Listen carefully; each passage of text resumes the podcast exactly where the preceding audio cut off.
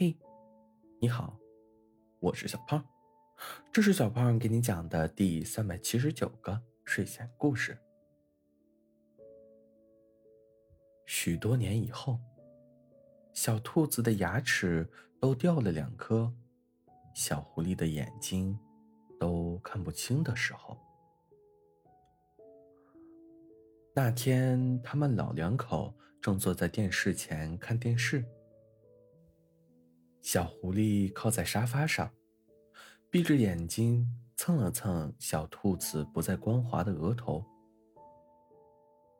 兔子啊，这一辈子后悔吗？小兔子听了这话，头都不抬，直接拱到了小狐狸的怀里，窝在一个舒服的位置。说不后悔，那是赌气的话。可我这辈子啊，最不后悔的事儿，就是遇到了你。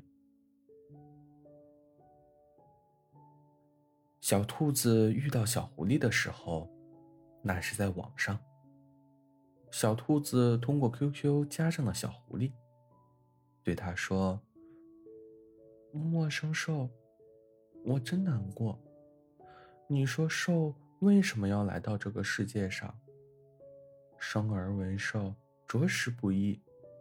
生命就是一场修行，我们都在苦修。可我突然觉得，自己的修行毫无价值。这个世界于我而言是暗淡无光的。我是个 loser。是的，没错。我真庆幸，我要去死掉了。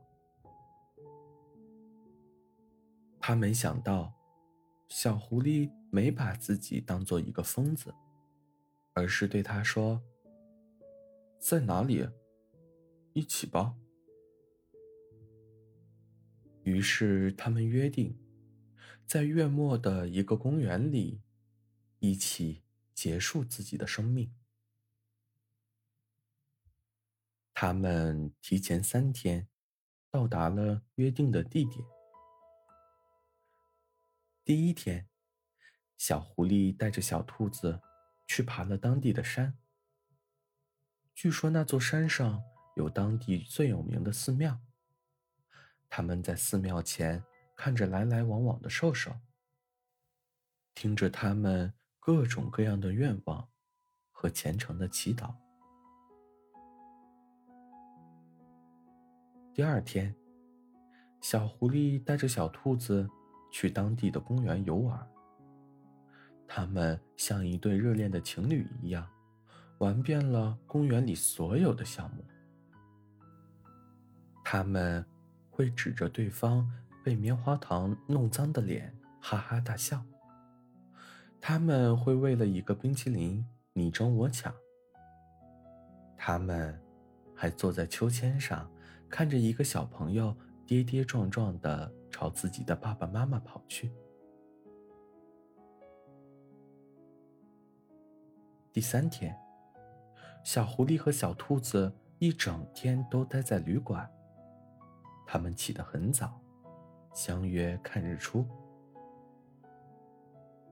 他们和旅店老板娘闲聊，却意外的发现相见恨晚。老板娘邀请他们去品尝她刚刚煮好的茶，还教他们插花技巧。他们趴在柜台上，帮着老板娘招呼客人。第四天，他们该死掉了。小狐狸敲开小兔子的门，看着他的眼睛，对他说：“我不想死了，你呢？”小兔子微微一笑，正巧，我也是。于是，这就是一辈子的故事了。后来，小兔子问过小狐狸：“当时，你是真的想去自杀吗？”好了，故事讲完了。故事来自微信公众号“睡前故事杂货店”。我们下次再见，晚安。